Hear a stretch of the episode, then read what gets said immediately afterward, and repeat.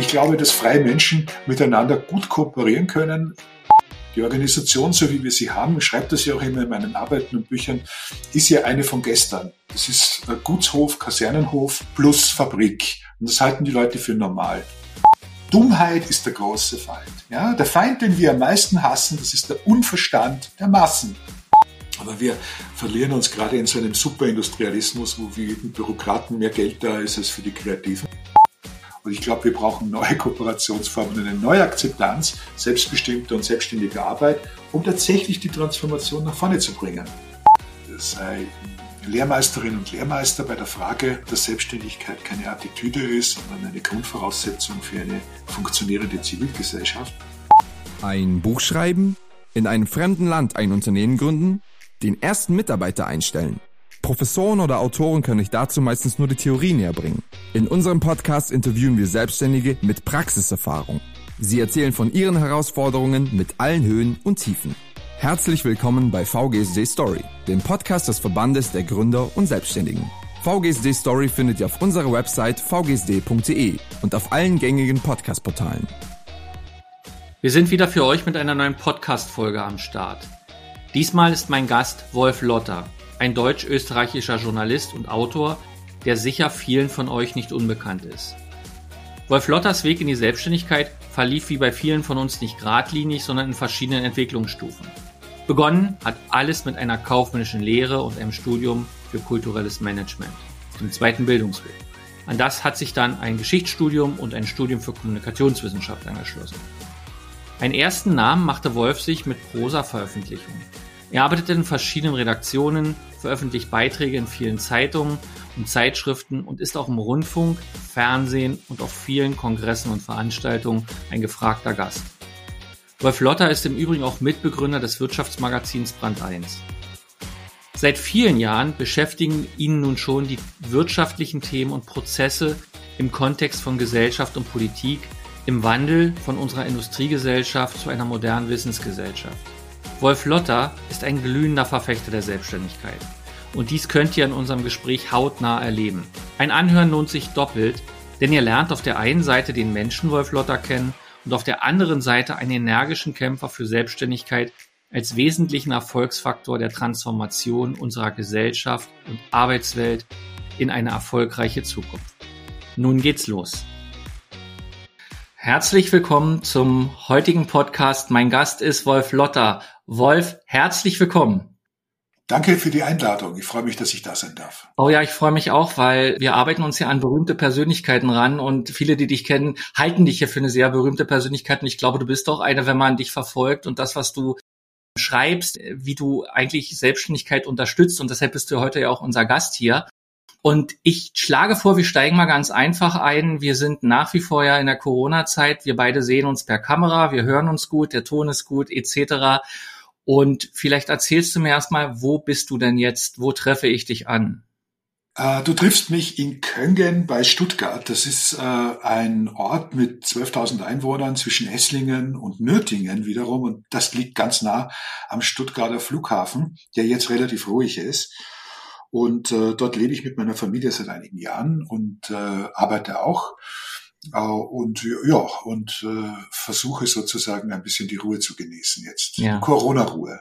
Ja, das, das freut mich vor allen Dingen, also die Corona-Ruhe im positiven Sinne, weil äh, wir wollen ja dann trotzdem arbeiten.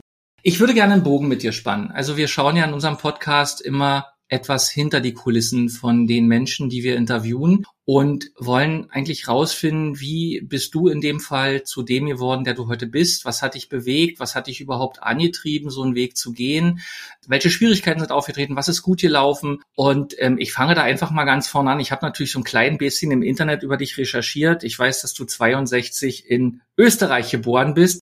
Also wäre schon mal eine interessante Frage, wie ist dein Werdegang gewesen dann mal von Österreich nach, nach Deutschland? Was verbindet dich mit Deutschland? Da können wir aber ein paar Minuten später drauf kommen. Mich würde erstmal interessieren, ja, wie war denn dein, dein Lebensweg, bis du erstmal überhaupt deinen ersten Beruf angefangen hast? Was hat dich bewogen, das zu tun? Also nicht wenige meiner Freundinnen und Freunde, die sich für die Selbstständigkeit einsetzen und für die Selbstbestimmung von Arbeit und Menschsein, kommen ja aus Verhältnissen, sag ich mal, sind die Kinder von Unternehmern oder sind die Kinder von Wirtschaftstreibenden oder sie sind politisch sozusagen dorthin gebracht worden. Bei mir ist es so, dass ich eigentlich von der Seite komme, die fast traditionell auf Selbstbestimmung aus war, nämlich aus der Arbeiterbewegung. Das heißt, meine Familie äh, waren kleine Beamte und kleine Arbeiter.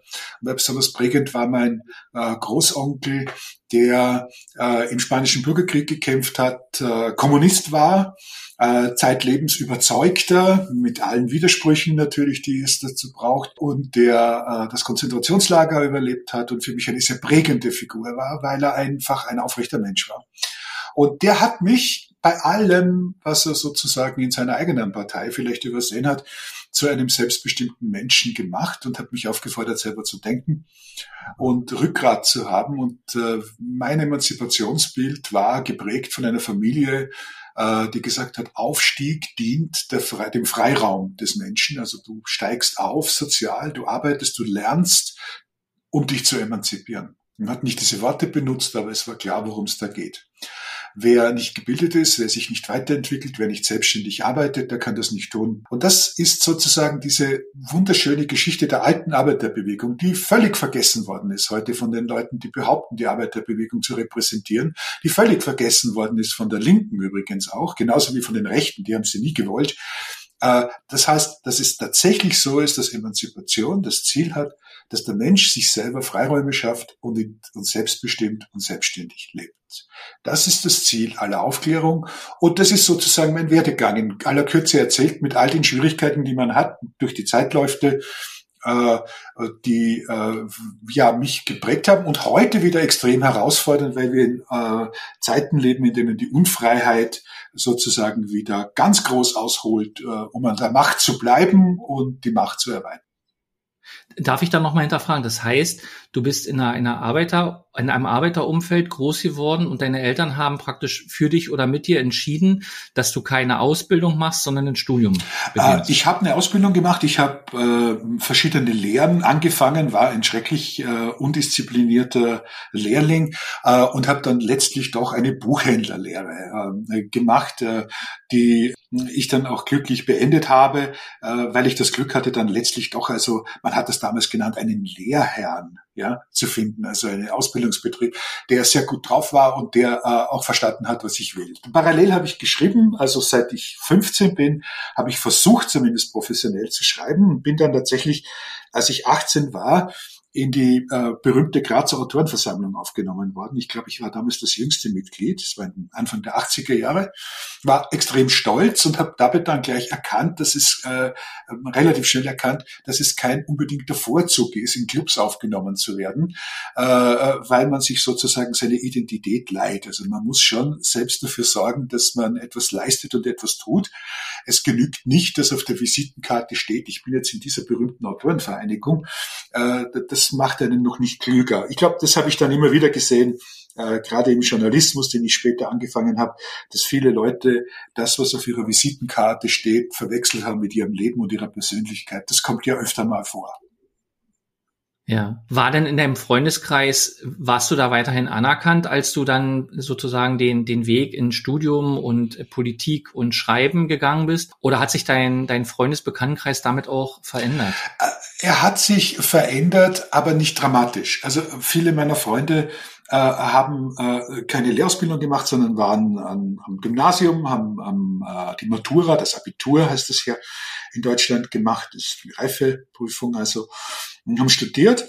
Und äh, ich, im Großen und Ganzen würde ich sagen, die Leute, die mir damals sympathisch waren, ich treffe jetzt nach vielen, vielen Jahrzehnten eigentlich wieder Menschen aus meiner Jugend äh, mit großer Freude. Und es hat gerade ein Wiedersehen gegeben mit einem alten Jugendfreund in Wien vor einigen Wochen. Und äh, da knüpft man eigentlich fugenlos an. Also der Mensch verändert sich, glaube ich, äh, nicht so stark, wie wir manchmal meinen.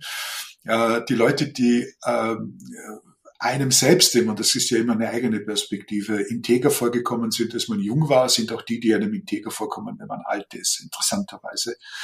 Äh, das war für mich eine, eine Erfahrungsbestätigung sozusagen.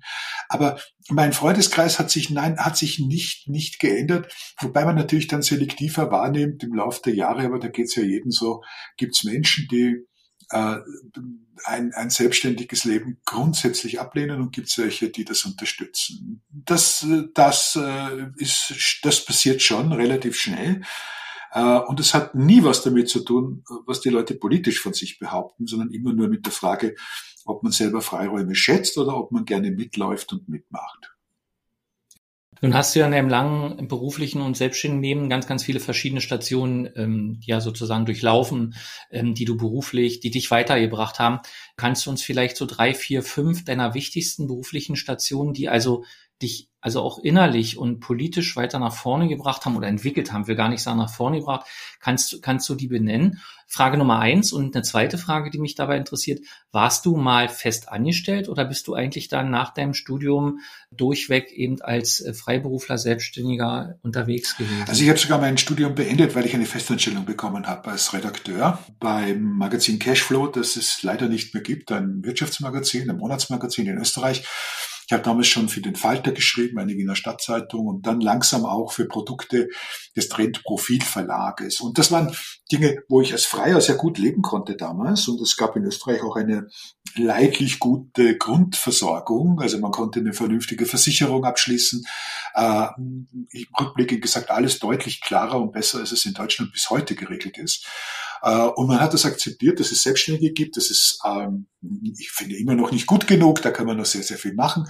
Aber das Bewusstsein war schon ganz gut. Ich war immer wieder angestellt, ja, als Redakteur, aber immer nur sehr kurz, weil ich das dann immer aufgelöst habe, weil ich ehrlich gesagt mit dieser Arbeitswelt, die darin besteht, dass man sich in einer Hierarchie zurechtfinden soll, wo es eigentlich um etwas ganz anderes geht, nämlich um Leistung und die Frage, dass man sich konzentriert auf das, was man wirklich, wirklich kann, um Friedhof Bergmann jetzt mal zu zitieren, das hat mir immer schon widerstrebt. Also ich glaube, dass freie Menschen miteinander gut kooperieren können, ausgezeichnet sich austauschen können, brillant zusammenarbeiten können, ohne dass sie sich in eine Hierarchie begeben. Die Organisation, so wie wir sie haben, schreibt das ja auch immer in meinen Arbeiten und Büchern, ist ja eine von gestern. Das ist Gutshof, Kasernenhof plus Fabrik. Und das halten die Leute für normal, dass sie irgendwo hingehen und dann sind sie Mitarbeiter. Und ich habe das nie für normal gehalten. Das hat, glaube ich, mit meiner politischen Sozialisierung zu tun. Äh, und dass ich mich da auch nicht brechen habe lassen, weil ich äh, merkwürdigerweise, wie einige andere auch in meiner Familie die unangenehme Eigenschaft habe, dass mich äh, der Versuch, mich zu, äh, sich, mich zu domestizieren, zu neuen Kräften kommen lässt, was den Widerstand angeht.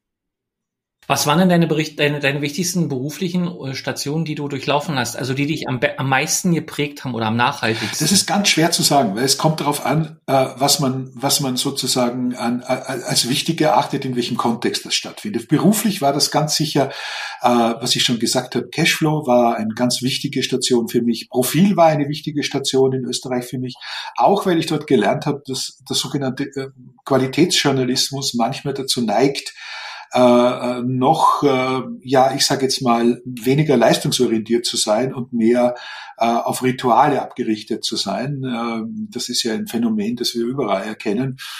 Und gleichzeitig war es natürlich äh, unter den damaligen Bedingungen der 90er Jahre äh, eine große Chance für einen jungen Journalisten, bei so einem Magazin arbeiten zu dürfen. Das ist so der österreichische Spiegel und man hatte eine unglaubliche Reputation. Gleichzeitig hat man auch gesehen, dass also ich habe gesehen, dass es äh, da schon natürlich um, um stark kooperatistische äh, äh, Systeme geht. Also äh, es gab Klüngel äh, und, und Journalisten, die mit Politikern sich verbündet haben und dann immer beliefert wurden und diese Systeme, die es ja natürlich heute auch noch gibt. Also äh, der Journalismus, der immer, sich ja selbst immer sehr gerne als hehre Disziplin darstellt, der ist es natürlich nicht. Und er ist äh, im Grunde genommen daran interessiert, dass, äh, dass, äh, dass die Aufregung am Kochen gehalten wird. Und äh, ich bin da immer bei dieser Selbstüberschätzung als bedeutende gesellschaftliche Kraft sehr selbstkritisch, was meine Branche angeht. Also es sind wirklich nur Menschen und Menschen ist kursiv geschrieben in dem Zusammenhang.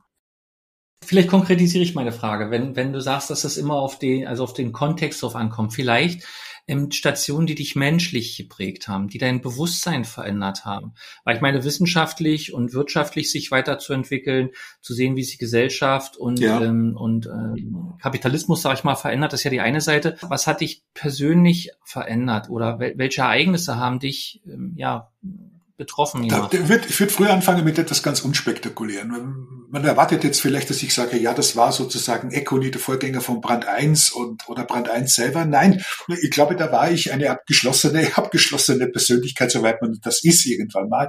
Aber da hatte ich mein Weltbild, glaube ich, ziemlich genau entwickelt. Das unterscheidet sich nicht wesentlich von dem, was ich heute denke. Meine große Zäsur war eine ganz andere, der, der Zugang zu Informationstechnologie. Also ich komme ja aus dem Bereich der Publizistik studiert, Kommunikationswissenschaften, wenn man das so nennen mag, Geschichte vor allen Dingen sehr leidenschaftlich. Das ist eigentlich das Feld, das ich am meisten gelebt habe.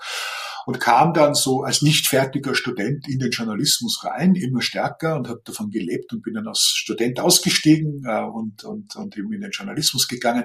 Und das, der Grund dafür war die große Faszination, die ich für Informationstechnologie hatte. Ich habe Computergeschichten geschrieben, also Geschichten über Hardware, über PCs. Ich habe die zusammengebastelt, obwohl ich eigentlich zwei linke Hände habe, habe ich mich reingeversetzt in diese Welt, weil mich so fasziniert hat, was man mit den Dingen machen kann.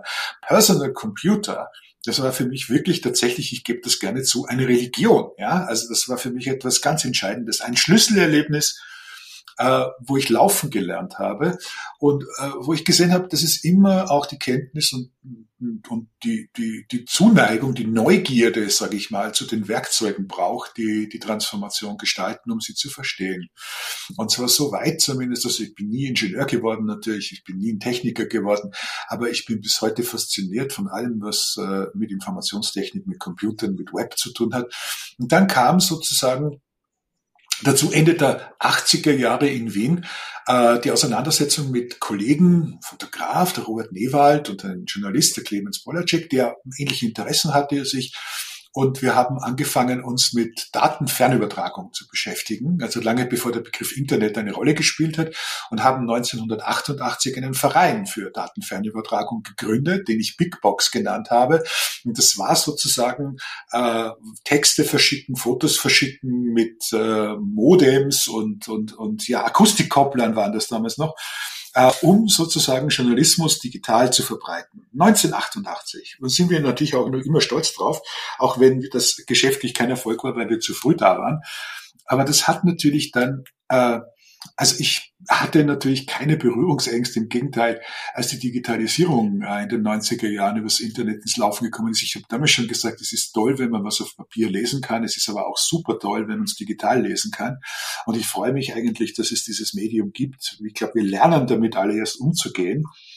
Äh, und, aber das war für mich, glaube ich, und das bleibt auch die, die entscheidende Größe und das hat sich dann auch mit der Ökonomie abgespielt. Also was sich mit der Technik abgespielt hat, war dann die, die, die Beschäftigung mit, äh, mit dem, was viele Leute hier Kapitalismus nennen und ähnliches mehr.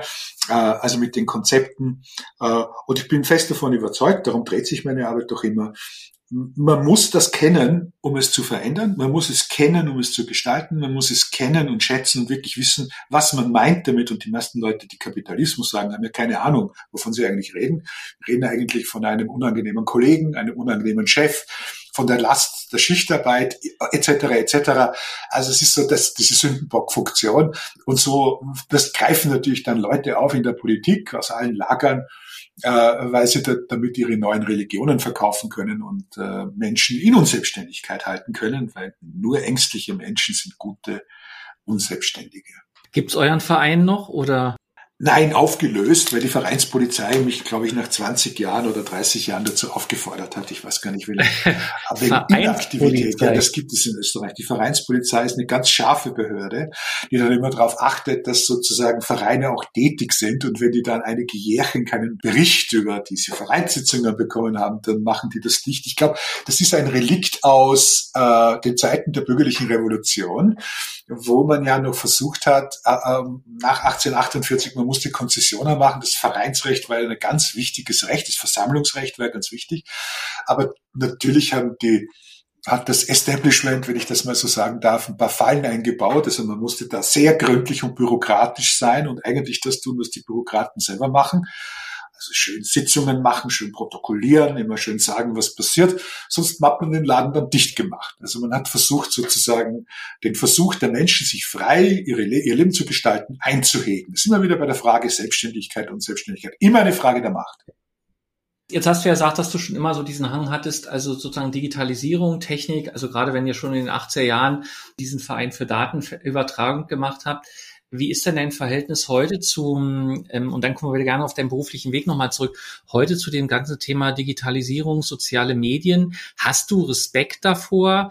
Glaubst du, dass dass das so weitergehen kann, wie das jetzt ist. Also es, es, es ist ja Tür und Tor offen auch für sehr schlechte Sozialisierung im Internet. Wie stehst du dazu? Oder hast du da, also befeuerst du das in irgendeiner Richtung, einer positiven oder einer negativen Richtung, dass du das intensiv auch nutzt und sagst, wir, wir haben diese Medien, wir müssen sie halt nur besser nutzen oder gut nutzen? Also ich bin ein heftiger Twitter-User, äh, Nutzer aktiv. Äh, Twitter äh, einerseits, um auf meine Arbeit aufmerksam zu machen, aber noch viel mehr, um mit Menschen in Dialog zu kommen. Also eine Vielzahl meiner Gesprächspartner, mit denen ich in den äh, Geschichten für Brand 1 beispielsweise und für meine Bücher, äh, mit meinen Büchern äh, zu tun habe, habe ich über Twitter kennengelernt. Und ich bin sehr froh über mhm. diese Möglichkeit. Ich bin sehr, äh, bin ein großer Befürworter des gepflegten Streits, wenn er nicht zu persönlich wird. Er wird immer ein bisschen persönlich, also wir sollen nicht so tun, als ob es sozusagen den reinen Diskurs gibt. Das ist natürlich akademischer Quatsch. Und es, natürlich ist man von jeder Kritik auch ein wenig beleidigt. Auch das ist okay, das müssen wir mal zulassen. Es ist auch Quatsch, wenn man sagt, also man kritisiert jemanden und der darf dann nicht beleidigt sein. Was für ein Unfug. Nein, ich glaube, es muss immer die Möglichkeit geben, dass man neu anfängt und dass man sagt, jetzt komm mal, äh, jetzt, jetzt ist es heftig geworden, aber äh, es ist nicht grundsätzlich. Und ich glaube, äh, das sind auch Menschen, die mich mein Leben lang begleiten, die in der Lage sind, mit denen man vernünftig streiten kann. Also mit Leberwürsten kommt man ja nicht weit. Und äh, deshalb glaube ich, dass die sozialen Medien bei aller Kritik über die Heftigkeit, äh, mit der dort äh, ge äh, gearbeitet wird, äh, schon ein Segen sind und etwas Gutes sind. Indes, ich glaube trotzdem, dass es wichtig ist, eine soziale Kontrolle durchzuführen. Ich war immer und bleibe es ein Befürworter des Klarnamens äh, in diesen Systemen. Ich halte die Anonymisierung für einen Schritt hin zu einer aktiven Aggressivität äh, und auch zu einer Verantwortungslosigkeit. Das, was man sagt, was man tut, muss man auch persönlich verantworten. Das halte ich für ganz wichtig. Ich bin, ich glaube, dass es wichtiger ist, in den, in den, in diesen sozialen Medien äh, darauf einzuwirken, den Leuten zu sagen, glaubt nicht einfach jeden identitären und identitätspolitischen Blödsinn, der heute erzählt wird, weil ihr verunsichert seid, sondern brecht mal ein bisschen eure eigenen, ja, äh, kill your darlings sozusagen, äh, hinterfragt mal eure Gewohnheiten. Und dazu kann das Medium gut funktionieren, wenn man sich darauf einlässt, die Leute liebevoll nicht in Ruhe zu lassen ja, äh, und in ihrer Bräsigkeit ein bisschen auf, aufzuwecken.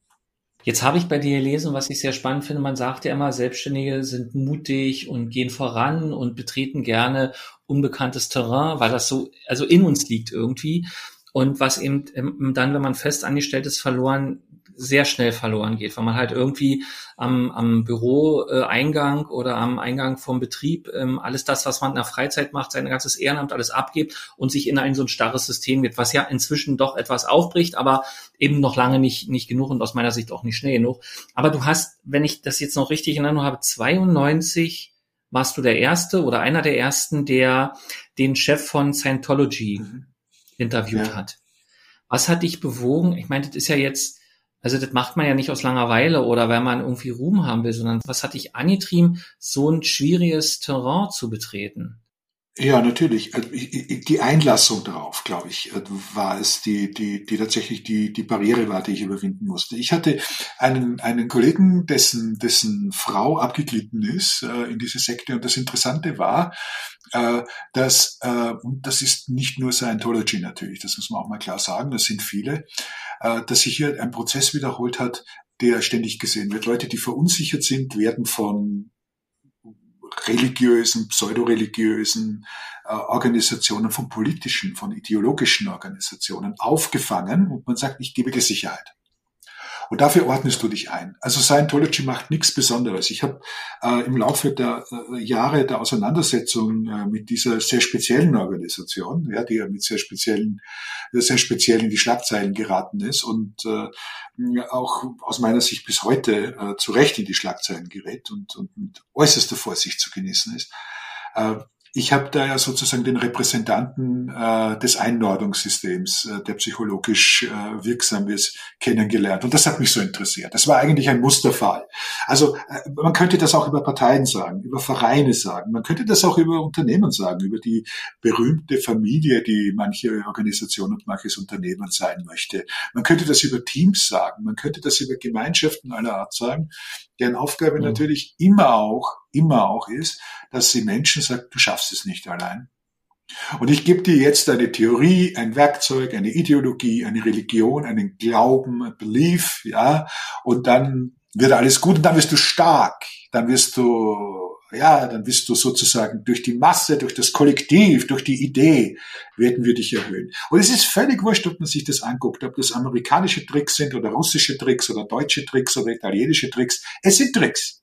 Ja, es ist immer der Versuch, eine Persönlichkeit zu, zu brechen und zu manipulieren, indem man behauptet, man macht sie frei und stärker.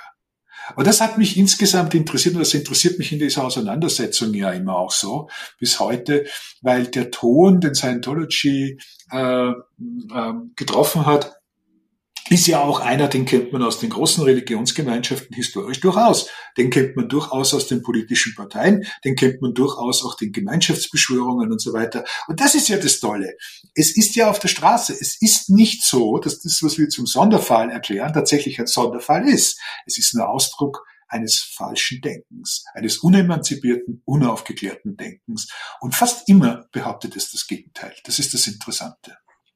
Ja, das glaube ich. Da, da hast du recht. Da, das stimmt. Und wir sehen das ja in ganz vielen anderen Formen heute auch, die nichts mit Scientology zu tun ja. haben, aber ähnlich, aus meiner ja. Sicht ähnliche, also Stilmittel auch benutzen, Methoden, nämlich dieses Heilsversprechen. Ja, natürlich, natürlich. Wir retten die Welt. Generell. Sie retten immer den Menschen und sie retten immer die Welt. Daran erkennt man sie auch. Also äh, ich, ich sage immer, rettet erstmal euch selbst. Ja, also versucht mal sozusagen euch selbst auf die Füße zu stellen, euch selbst zu erkennen. Die gute alte Selbsterkenntnis aus der griechischen Antike kann uns da helfen. Ja, ist aber Arbeit. Ja. Und es ist leichter natürlich sozusagen in diesem, in dieser Pseudo-Erkenntnis irgendwo mitzulaufen und sich gut zu fühlen. Es ist eigentlich nur Moralkonsum. Es ist nicht ethisch, es ist Moralkonsum. Aber das finden alle wieder total toll, weil sie sich damit die schwierige Arbeit der Transformation und Veränderung ersparen und der Selbsterkenntnis. Ja, Denken ist anstrengend. Denken ist das anstrengend, immer so genau. Gewesen. genau. Ja dann hast du ja irgendwie einen Schritt mal getan von Österreich Richtung Deutschland, ja. wo du jetzt ja scheinbar genau. auch mit deiner Familie oder genau. beruflich äh, ähm, beheimatet bist. Ich weiß, dass du immer pendelst, also wenn man dich, wenn man sozusagen in Twitter liest und deine Veranstaltung, dann bist du ja zwischen ähm, Österreich und Deutschland immer noch sozusagen ja. unterwegs, ja. aber dein, dein Lebensmittelpunkt hast du nach Deutschland verlegt. Ja, eindeutig.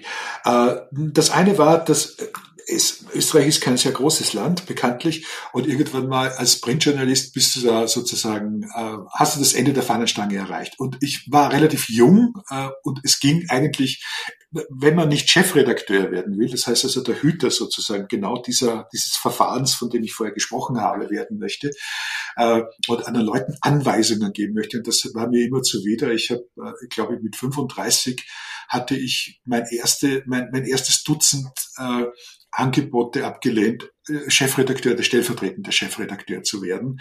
Mm, aus, aus, ja, weil ich, äh, weil es mir zuwider wäre, sozusagen Leute zu sagen, was sie zu tun haben. Äh, und weil es mir zuwider wäre, Menschen in einer Art und Weise zu bevormunden und ihre Meinung auch zu beeinflussen, wie man das nun mal in diesen Organisationen machen muss. Meistens, wenn man nicht das Glück hat, mit sehr außergewöhnlichen Menschen zu arbeiten. Das gibt es natürlich auch, aber das ist ja die Ausnahme. Und äh, dann äh, habe ich gesagt, okay, äh, es bot sich die Möglichkeit, in Hamburg mit Gabriele Fischer zusammenzutreffen. Das habe ich getan. Wir haben uns, glaube ich, auf Anhieb sehr gut verstanden und miteinander gearbeitet, noch für das Brand 1 Vorgängerprodukt Econy. Und das wurde dann sozusagen, während ich noch parallel für Profil gearbeitet habe, sozusagen mein, ja, die so intensiv und so viel, dass ich äh, lange Jahre nichts mehr anderes gemacht habe. Anfangs angestellt, also auch bei Brand 1, das Gründungsmitglied von Brand 1 angestellt und dann äh, ab den, ich weiß es gar nicht mehr, 2005 oder 2006 habe ich gesagt, so, jetzt selbstständig wieder und äh, mach mein Ding. Und äh, es hat natürlich jetzt an dieser Regelmäßigkeit oft nichts geändert. Aber äh, seither mache ich Bücher, Vorträge, komme durch die Welt äh, und ja, das ist, äh, bin ganz glücklich damit. Gab es denn, ich würde gerne ja auch mit dir ein bisschen in die, Gegenwart und in die Zukunft gucken, aber lass uns mal noch so einen Einblick zurückwerfen. Gab es denn in deinem ganzlichen beruflichen Weg, den du gegangen bist, seit du deine Ausbildung gemacht hast, dein Studium, die verschiedenen Positionen, die du innehattest, ähm, auch deine Station als gab es irgendwann mal einen Punkt, wo du nicht mehr weitergekommen bist. Also ich frage mal so direkt, weil das ist ja wichtig. Also wenn man für sich selbst verantwortlich ist, besteht ja auch immer die Gefahr, dass man, wie sage ich immer, erfolgreich scheitert oder irgendeinen Weg findet, der nicht funktioniert. Ähm, man muss mal einen anderen suchen. Gab es solche Situationen in deinem Leben? Ja, natürlich. Wo du sagst, ich schmeiße das jetzt hin und werde, keine Ahnung, wieder eine Festanstellung mir suchen oder so. Ja, natürlich. Also es gab's, äh, es gab's in den letzten Jahren nicht, also nicht, nicht in den letzten 20 Jahren. Ich bin ja schon äh, mit 59 ein Fossil.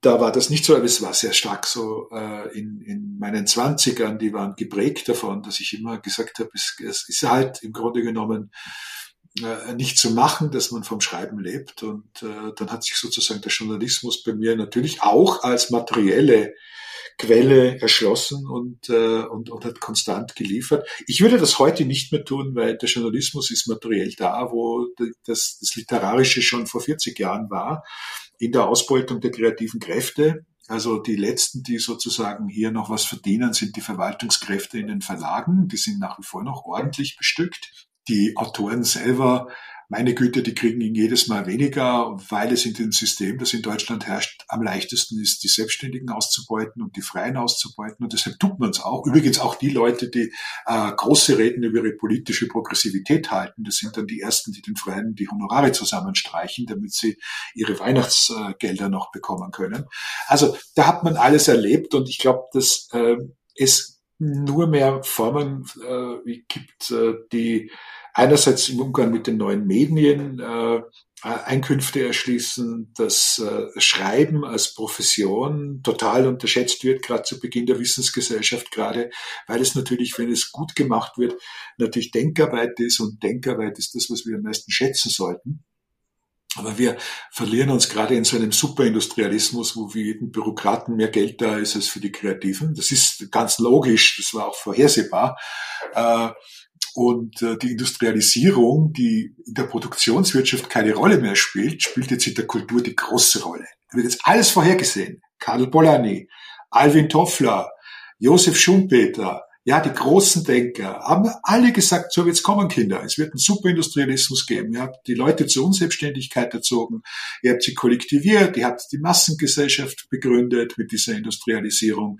Und jetzt kommt das zusammen. Leute sind unselbstständig und flüchten sich in die Routine. Aber äh, man wartet so im Grunde genommen, es ist ein bisschen so mit der, mit der Klimakrise, wo viele Leute auch gesagt haben, ja, das ist alles kein Problem bis es so weit ist, dass man nicht mehr damit zurechtkommt. Dann wird die Not diktieren. Also wenn nicht der Verstand diktiert, dass die Transformation passiert, dann wird die Not diktieren und wir verlieren in Europa, wo wir uns so dumm industrialistisch verhalten, schon seit vielen Jahrzehnten, insbesondere in Deutschland, ein stark kollektivistisches System mit dem Glauben an das Team, die Gruppe, die Gemeinschaft, diesen ganzen alten Quatsch, der uns immer nur ins Elend geführt hat, historisch. Ja, den glaubt man ja immer noch, der hat nur andere Begriffe. Und äh, ich habe gerade vorher eine junge Frau gehört, die alternatives Theater macht und wahrscheinlich glaubt, sie ist eine ganz tolle linke, progressive, wenn nicht gerade anarchistische Persönlichkeit. Und sie sagt, ich lege alles, was ich tue, die kreative Arbeit ins Kollektiv. Ja, das ist natürlich jugendliche Dummheit, ja, aber diese jugendliche Dummheit, die gab es eben äh, bei den Stalinisten und es gab es bei den Nazis und die gab es äh, bei Mussolini und die gab es dann bei Hitler. All diese Dinge ähneln sich so sehr. Nicht, sie sind nicht gleich, aber sie ähneln sich. Das heißt, die Grundidee ist leider Bescheuertheit, ja, und das Nicht-Verstehen wollen der eigenen Person. Und Dummheit ist der große Feind, ja. Der Feind, den wir am meisten hassen, das ist der Unverstand der Massen. Das ist die Arbeitermasse ist aus der Arbeiterbewegung. Was ist daraus geworden, wenn ich mir heute die sogenannten Arbeiterparteien anschaue? Die leben ja im Grunde genommen davon, dass die Leute so dumm bleiben, wie sie sind.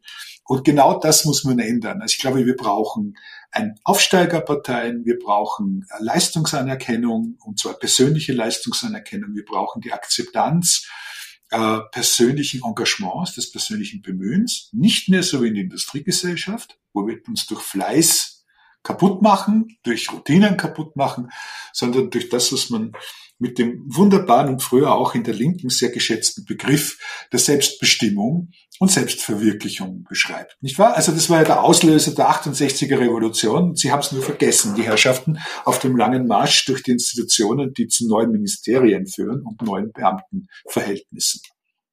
Jetzt haben wir ja im, im, letzten Jahr doch alle, eine, also alle, die selbstständig sind, wie auch natürlich viele, die angestellt sind, ähm, eine Zäsur gehabt durch Corona. Wie bist du denn durch die Zeit gekommen? Relativ gut, weil ich mich erstens auf meine Arbeit konzentrieren konnte. Der Vorteil war natürlich, dass äh, ich hier eine Bürostruktur habe, die völlig autonom läuft. Also solange das Internet läuft, was es meistens tut, dann bin ich im Grunde genommen hier äh, in der Lage, äh, ja, mich zu präsentieren, zu arbeiten, zu schreiben, zu denken, zu recherchieren. Und äh, äh ich habe auch das große Glück, dass ich hier eine Bürostruktur habe, die organisiert ist äh, und äh, das heißt natürlich dann auch wieder, äh, dass man vorbereitet ist darauf, dass man die Dinge selbst erledigen kann und äh, nicht jetzt am Küchentisch sozusagen das Notebook auspacken muss. Das ist natürlich äh, äh, zeigt aber eigentlich nicht das Problem, dass Homeoffices nicht gut sind, sondern dass der Begriff Homeoffice schon daneben ist, weil man natürlich einen Arbeitsplatz braucht, der nicht am Küchentisch ist. Und die Frage ist, warum haben wir das nicht längst in Zeiten des Internets? Ja, wir haben ja in den letzten Monaten erlebt, äh, ohne dieses Netzwerk wären wir alle tot. Ja, ökonomisch, äh, gesellschaftlich, aber verstanden ist das offensichtlich nicht. Ja, also die wollen, viele wollen wieder zurück in die Kaffeeküche zum Chef, wo sie Karriere machen, und das behindert Frauen, das behindert die Emanzipation, es behindert die Möglichkeit, flexibel zu arbeiten. Wir arbeiten mit dem Kopf, aber wir tragen uns, um uns sozusagen den Hintern ständig ins Büro. Das ist vorsinnflutlich. Es ist unökologisch, es ist unemanzipiert und ich glaube, wir brauchen neue Kooperationsformen und eine neue Akzeptanz selbstbestimmter und selbstständiger Arbeit, um tatsächlich die Transformation nach vorne zu bringen. Keine Digitalisierung, keine vernünftige Transformation ohne selbstbestimmte Arbeit. Du hast jetzt äh, in, auch in der Corona-Zeit Aufträge gehabt, hast an, deinem, an Büchern gearbeitet, ja. ähm, praktisch hast alles auf, auf online verlegt. Da gab es immer noch für dich auch Betätigung. Ja. Also du erscheinst mir jetzt ja auch nicht als Mensch, der dann die Hände über den Kopf zusammengeschlagen hatte oder den Kopf in den Sand gesteckt hat. Es gab eine Schrecksekunde bei uns allen vor allen Dingen aber bei den Veranstaltungen, ich bin ja sehr viel als Vortragender unterwegs, wo man gesagt hat, das können wir gar nichts machen. Und dann haben die irgendwie gelernt, ähm, äh, dass es online auch geht. Und äh, was mich angeht, ich hatte, ich glaube, andere Kollegen, denen es auch so ging. Im ersten halben Jahr war es ganz schwierig und dann kam unendlich viel rein und es ist bis heute so geblieben, dass es gibt äh, wesentlich mehr Arbeit, als es zuvor gab, weil man gelernt hat, dass es eigentlich vernünftig ist, äh, sich Impulse oder Keynotes auch mal online ins Haus zu liefern und nicht immer nur diese Präsenzkultur zu pflegen. Gelegentlich ist das schön und ich halte es auch für wichtig, dass man sich trifft. Es ist nicht so, dass ich hier ein völlig monastisches, klösterliches Leben führen möchte, wenngleich ich, glaube ich, äh, äh, mittlerweile ja da den alten Mobilitätsverweigerern beiwohne, die gesagt haben, naja, also wenn du was für die Umwelt tun willst, dann setz dich mit dem Internet auseinander und auch wieder richtig und auch für, für einen selbst ist es gut. Nein, also für mich hat sich das gut entwickelt und für andere Kollegen auch, aber da muss man bereit sein, auch zu lernen und äh, nicht sozusagen, ich schreibe jetzt stur meine Texte und trage sie nur vor, wenn das Publikum vor mir sitzt, sondern eben auch, ich kaufe eine Kamera, ich beschäftige mich mit Licht und Ton und versuche das Beste draus zu machen. War übrigens ganz spannend, diese Auseinandersetzung. Ich finde es ganz toll, dass man inzwischen sehr gut auch mit vielen Menschen online arbeiten kann. Ähm, und ähm, ich glaube, dass also ich, ich weiß jetzt nicht, man, man kann jetzt immer alle Bilanzen nebeneinander legen, wie viel Strom verbrauchen wir für Internet etc.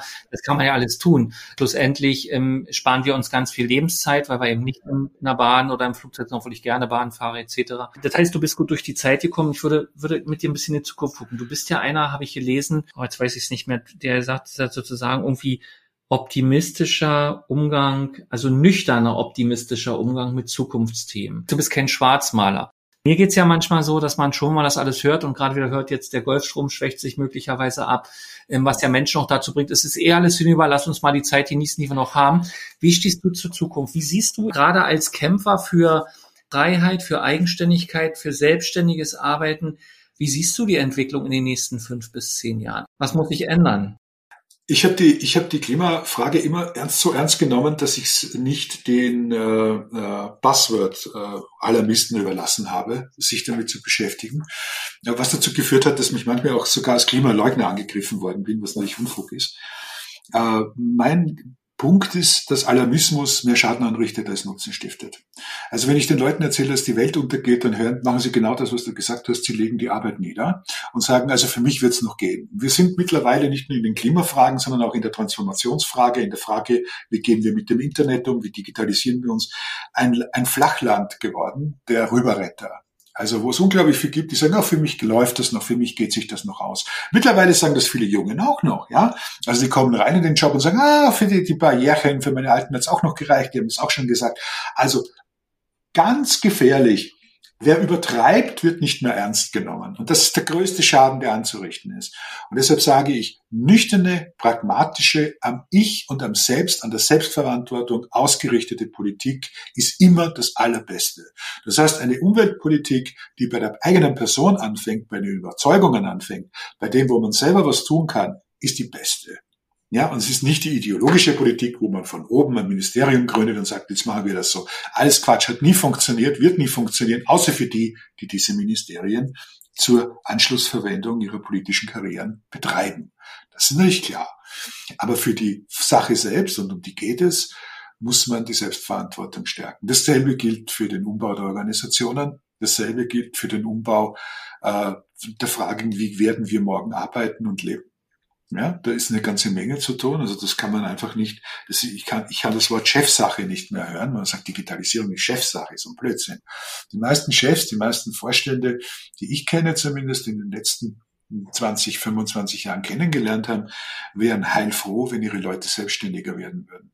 Also es ist natürlich schon so ein, so ein äh, auch so, so das Beanspruchen von Freiräumen und Einfordern von Freiräumen, ohne die Selbstverantwortung zu übernehmen. Das ist das, was nicht funktioniert. Das ist nicht ausgewogen. Und ich glaube, das muss sich ändern. Natürlich sind wir, jeder, jede und jeder Einzelne, die, die fahren, die beitragen dazu, dass das Klima sich verändert oder nicht. Wir alle sind verantwortlich dafür, dass wir etwas tun oder lassen. So einfach ist das. Und was Optimismus angeht, ich glaube sehr, sehr daran, dass wir äh, in der Lage sind, Probleme äh, zu lösen. Ja, dass wir in der Lage sind, uns mit Verstand, mit nüchternen, pragmatischen, kühlen Verstand der Lösung von Problemen zuzuwenden. Leidenschaft hat hier nichts verloren. Leidenschaft ist eine tolle Einstiegsdroge, um neugierig zu sein, aber dann bitteschön ganz weg von der Leidenschaft und hin in die Arbeit, in die Anstrengung, in das Bemühen, in das Bedürfnis, ein Problem zu lösen, statt es zu verwalten. Etwas sehr Undeutsches eigentlich, nicht? Also das ist ja äh, Jörg Scheller, den ich sehr schätze, ein Kulturwissenschaftler aus, aus der Schweiz, ein Deutscher, der in der Schweiz lebt, hat vor kurzem das ja auch sehr, sehr schön äh, formuliert, es sei ja sozusagen geradezu das Konzept der Moderne, ein Problem zu erfinden äh, und es dann zu bewirtschaften und dem stimme ich zu und von dem müssen wir uns lösen. Es gibt sehr ernsthafte Probleme, wir müssen diese ernsthaften Probleme benennen und identifizieren ohne uns um den Verstand zu reden, was ihre Unlösbarkeit angeht und einfach uns bemühen, an ihrer Lösung zu arbeiten und nicht daran, dass es so bleibt, wie es ist. Das ist unsere Schwäche. Gab es für dich mal die Frage, vor einer Entscheidung in die Politik zu gehen? Nein. Oder glaubst du, dass du an dem Platz, wo du jetzt bist, viel mehr bewirken kannst, als wenn du in der Politik wärst? Ja, das glaube ich, weil Politik ein Konzept ist, äh, zumindest in all dem, wie unsere Kultur funktioniert und wie die politischen Organisationen funktionieren, wo du Dinge brauchst wie Parteidisziplin, Fraktionszwang, Einordnung, Unterordnung, an die dümmsten Dinge. Ich erlebe das bei vielen Freunden, die bei den Grünen sind. Ich nenne das jetzt mal, weil ich bin mit denen ja groß geworden. Deshalb kritisiere ich sie auch ganz besonders, weil es mich mehr ärgert als bei den anderen, wenn sie Unfug machen. Und das, da geben sie ja reichlich Anlass dazu, das zu, das zu tun. Und ich weiß, wie viele gute Leute da mental sozusagen gescheitert sind schon, äh, weil sie sagen, wir setzen uns tatsächlich nicht mit dem durch, was uns wichtig war, als wir damit begonnen haben. Gerade bei so Themen wie Selbstbestimmung, Selbstverantwortung, Selbstständigkeit. Das fliegt weg wie nix in der politischen Praxis, weil die Fraktion sagt, jetzt ist viel wichtiger, dass wir das Ministerium kriegen, jetzt ist viel wichtiger, dass wir bei diesen Wahlen gewinnen, jetzt ist viel wichtiger, dass das, das. Und dann ist man das, und das ist meine Grundkritik, nicht mehr das, nicht mehr die Bewegung, die nach vorne geguckt hat und gesagt hat, wir sind der dritte Weg, wir sind tatsächlich die Alternative im eigentlichen Sinn, ein Begriff, der heute ja politisch missbraucht wird, mittlerweile schon von der Rechten. Aber eine Alternative ist eigentlich was Gutes, nämlich die Ablösung der Industriegesellschaft äh, hin zu einer menschengerechteren Wissensgesellschaft, zu mehr Selbstständigkeit, zu Emanzipation, zu einer Zivilgesellschaft, sondern wir machen jetzt noch ein Weilchen in dem politischen System mit, bis wir alles eingerichtet haben. Und das ist ein Selbstbetrug. Ja, also ich kenne, das sind nur Gescheiterte. Ja, ich kenne nur Leute, die damit gescheitert sind und zwar auf höchstem Niveau, Minister, Staatssekretäre und so weiter und so fort. Alles zerbrochenes Glas, äh, nur deshalb, weil man sich nicht äh, mit dem, was man ursprünglich wollte, so weiter identifiziert hat und zu viele faule Kompromisse eingegangen ist. Das ist der Grund, warum ich nicht in die Politik gehe. Es gibt kein, es gibt keine keine Partei, unter Anführungszeichen sowieso nicht, aber es gibt keine Möglichkeit, gibt kein Netzwerk, in dem man sich politisch engagieren könnte zurzeit, äh, wo es möglich ist, sich selbst treu zu bleiben, ohne sich verbieten zu lassen und letztlich dann bei dieser Selbstreferenz, dieser ideologischen Selbstreferenz zu landen, wo alle gelandet sind, die ich kenne und äh, viele gelandet sind, die ich mal geschätzt habe. Hast du Ziele oder Wünsche für die Zukunft? Natürlich, ich möchte, dass mein Sohn in einem Land auflebt, der ist acht, äh, in dem es, äh, in dem Freiheit kein abstrakter Wert ist, in dem die Freiräume und die Entwicklungsfähigkeit respektiert werden, in dem niemand äh, uns in Uniform oder nicht Uniform vorschreibt, was wir denken, schreiben sollen, in dem wir keine Sprachvorschriften kriegen, in dem wir keine Denkvorschriften kriegen, in dem schlicht und ergreifend weder Jakobinerinnen und Jakobiner regieren, noch irgendwelche totalitären Machthaber. Da haben wir genug zu tun, um das zu verhindern dieser Tage. Denn sowohl die, die früher an der Macht waren, als auch die, die glauben, auf der anderen Seite zu stehen, bedienen sich unlauterer Methoden äh, und rücken immer weiter ab vom demokratischen Grundprinzip, dass man zwar gut streiten kann miteinander und dass Unterschiedlichkeiten sich ergänzen, dass man aber einander nicht die Existenz zerstören darf. Und das tun die. Das ist eine neue, äh, neue Form von, äh, äh, ich sage jetzt mal, sich ganz an die Wäsche gehen im eigentlichen Sinne, ja, äh, die es früher so nicht gab. Also es gab immer noch einen Restrespekt vor den politischen Gegnern. Man hat versucht, ihn nicht so zu diskreditieren, dass der sich nicht mehr bewegen kann. Und wenn man die Leute, wenn man den Leuten äh, diese, diese, diese üble Taktik immer weiter draufzudrücken äh, praktiziert, bis sie nicht mehr können, dann radikalisiert man sie äh, auf die ganz falsche Art und Weise. Und dann sind wir aus dem Diskurs draußen. Und dann sind wir ja im Grunde genommen da, wo wir heute auch schon stehen, äh, in dieser unseligen Identitätspolitik, in dieser Anti-Aufklärung bei den Identitären, die es ja links und rechts der Mitte, die es kaum noch gibt, äh, einfach zu viel gibt. Also ich würde sagen, Prove Your äh, äh, Demokratiebewusstsein jeden Tag. Ja, äh, viele von denen, die glauben, sie haben eins, haben gar keins mehr, sondern wollen nur noch Recht haben und das ist das Elend. Wer Recht haben will, hat den Weg äh, äh, der Menschlichkeit schon verlassen. Genau, schon fast ein Schlusswort. Ich habe eine Frage noch zum Schluss, Wolf, wenn du mir die erlaubst. Und zwar, wir haben ja immer wieder mit Menschen zu tun, du ja auch, die sich mit dem Gedanken tragen, sich selbstständig zu machen, einen freien Beruf zu ergreifen und doch ähm, von den vielen Hindernissen abgehalten werden, die wir Tag für Tag ja nach wie vor auch noch erleben.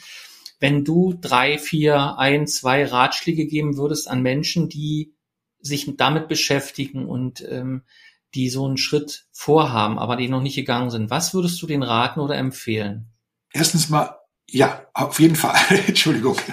Ja, er sucht hier Partner, auch einen Lebenspartner, Menschen, der Verständnis hat dafür, was du tust. Und zwar nicht nur, weil äh, er dich liebt, sondern weil er es genauso sieht. So wie es bei mir ist. Das ist ein großes Glück. Meine Frau ist auch selbstständig und wir sind das gerne beide aus Überzeugung und äh, äh, wollen das und unterstützen uns auch in dieser gegenseitigen Selbstständigkeit und manchmal auch in diesem Kampf um die Selbstständigkeit. Das ist auch ganz wichtig für die Selbstständigkeit. Und das zweite ist, schafft dir eine Infrastruktur, nüchtern, pragmatisch, also organisiere einen guten Arbeitsplatz, organisiere ein gutes Netzwerk, organisiere Selbstabläufe, die Tagesabläufe, Organisationsabläufe, die funktionieren können, mit dieser Selbstständigkeit in Übereinklang kommen, stehe auch mal vom Schreibtisch auf, trage so wenig wie es andere tun, die Arbeit mit ins äh, Private, versuche es äh, auseinanderzuhalten und sei sehr nüchtern im Umgang mit äh, der Frage, wie lange es dauern wird, dass Selbstständigkeit eine Normalität in dieser un sehr unselbstständigen Gesellschaft ist. Das heißt, sei auch pädagogisch, sei Vorbild, sei Lehrmeisterin und Lehrmeister bei der Frage, dass Selbstständigkeit keine Attitüde ist, sondern eine Grundvoraussetzung für eine funktionierende Zivilgesellschaft, in der die Menschen das zurückkriegen, was sie so lange anderen vor die Füße gelegt haben, nämlich ihr eigenes Leben. Ich danke dir ganz herzlich und ähm, dass du die Zeit genommen hast, dass du so ausführlich auch uns hinter die Kulissen hast blicken lassen. Ich freue mich auf all das, was noch kommt von dir. Ähm, ermutige dich da nicht aufzugeben und in dieser Art, in dieser, ich, ich finde schon trocken und doch optimistischen Art ähm, mit viel Klarheit weiterzumachen. Dafür ganz herzlichen Dank und damit beende ich den Podcast an der Stelle. Vielen Dank, lieber Lars. Danke.